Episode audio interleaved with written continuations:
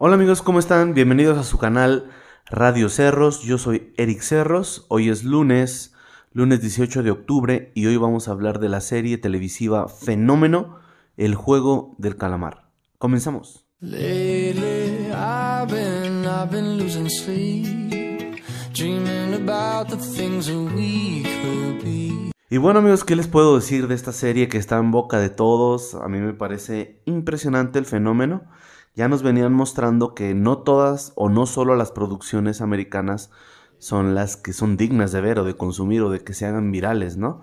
O de que se hagan en un consumismo a este nivel.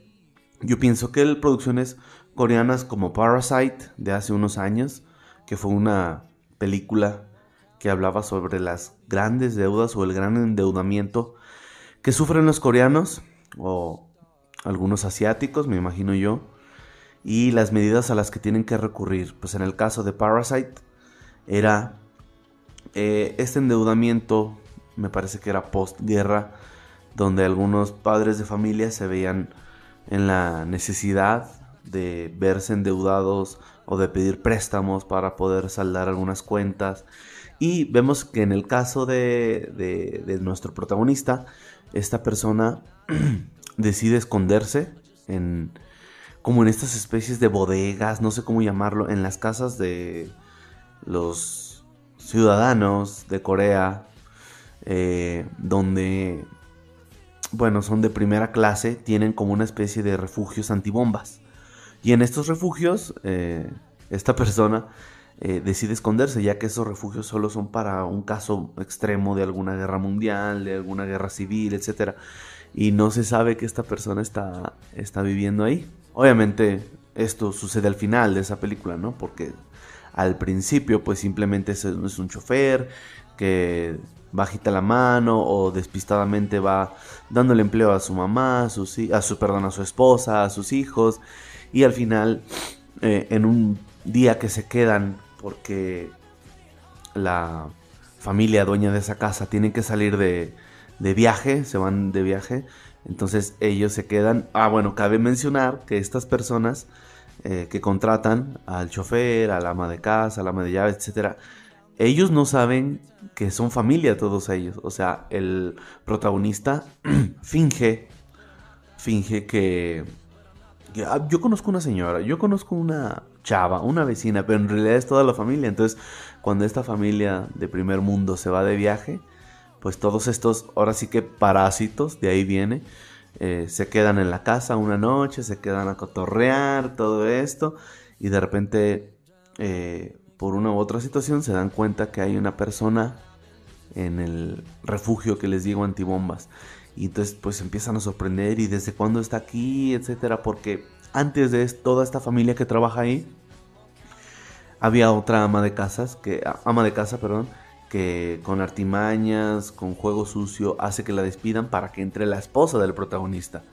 Entonces, derivado de esto, vuelve esta ex trabajadora a decirles que necesita ir a, no sé, que sacar unas cosas, que porque la corrieron de pronto y todo.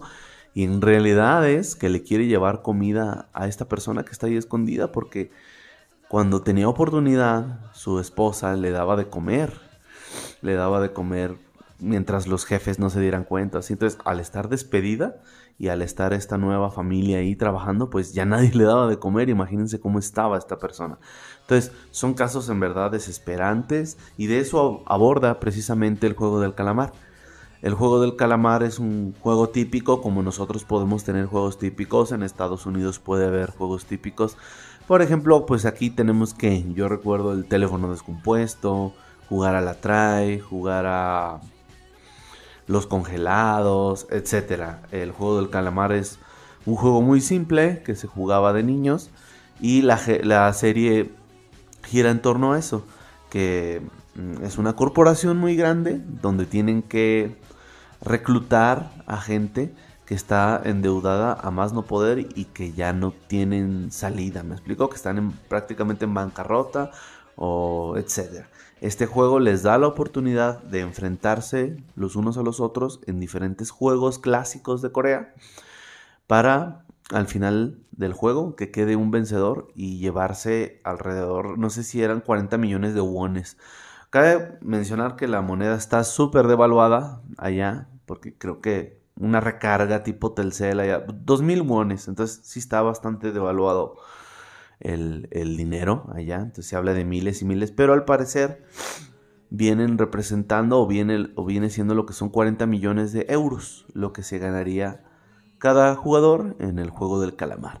Entonces es una idea súper fresca, yo no recuerdo que se haya abordado la temática de los, de los que sufren deudas, ¿no? Hablamos, por ejemplo, de los que están adictos a las apuestas, eh, todas estas personas, pues yo no había visto alguna producción que abordara eh, lo que viene siendo la deuda, ¿no? O, la adicción a, apostar. La ludopatía, que es esta necesidad de la persona de siempre estar poniendo en juego su bien económico, su bien material, etc.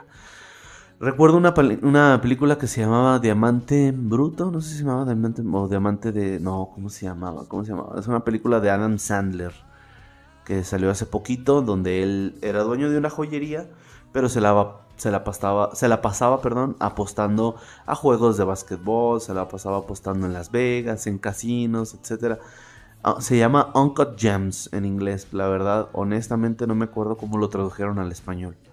Pero en realidad hay muy pocas, muy pocas entregas donde se ve o se aborda el tema de estas personas, ¿no? Porque siempre se aborda, por ejemplo, Living Las Vegas, se hablaba del alcoholismo y cuántas películas no hemos visto de los que hablan en cuanto a problemas de alcoholismo, problemas de, de, los fumadores, problemas de drogadicción, pero que abordaran y de qué manera eh, el problema o cómo vive una persona endeudada hasta el cuello, o sea, wow, o sea, tú te puedes identificar fácilmente, ¿no? Porque a gran escala o a menor escala, Tú tienes deudas, todos tenemos deudas y podemos darnos cuenta de su, de su dolor, de lo que pueden llegar a ser. El protagonista de los Juegos del Calamar, pues no, no, la verdad no sé pronunciar su nombre, pero este protagonista principal eh, llegó incluso a apostar el seguro social o el seguro médico de su mamá.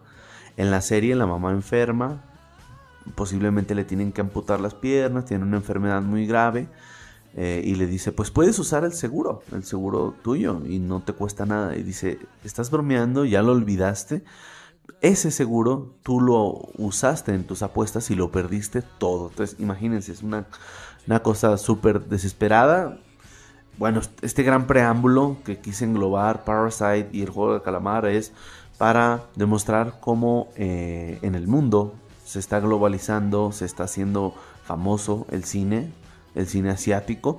Entonces eh, es una gran propuesta. En Netflix está rompiendo todos los récords.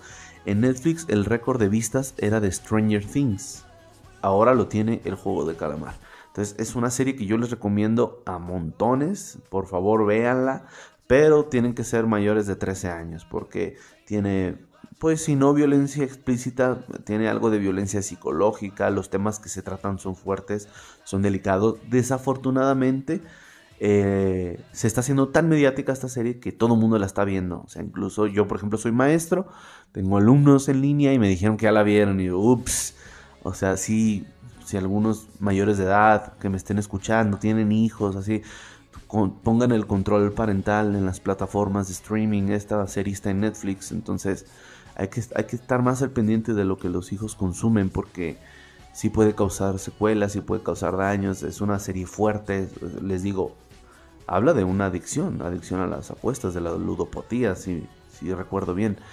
Entonces es muy interesante, pero obviamente está dirigida hacia un público mayor. Y pues bueno, sin más, eh, les, les, recomiendo el juego del calamar. Se acerca el Día de Muertos, yo ya tengo mi máscara del juego del calamar. Ese va a ser mi outfit, si ando tocando o si ando por ahí con mis hermanos, con mi novia, eh, pidiendo el muerto, paseándome por el centro de Zacatecas, etcétera. Es lo de moda, así como fue Harley Quinn. Yo me declaro un poser total de esta serie. Y bueno, yo me voy, pero les recuerdo que hagan lo que hagan, lo hagan con mucha pasión y con mucha locura. Gracias por escucharme, dejen su like, suscríbanse y recomiéndenme. Bye.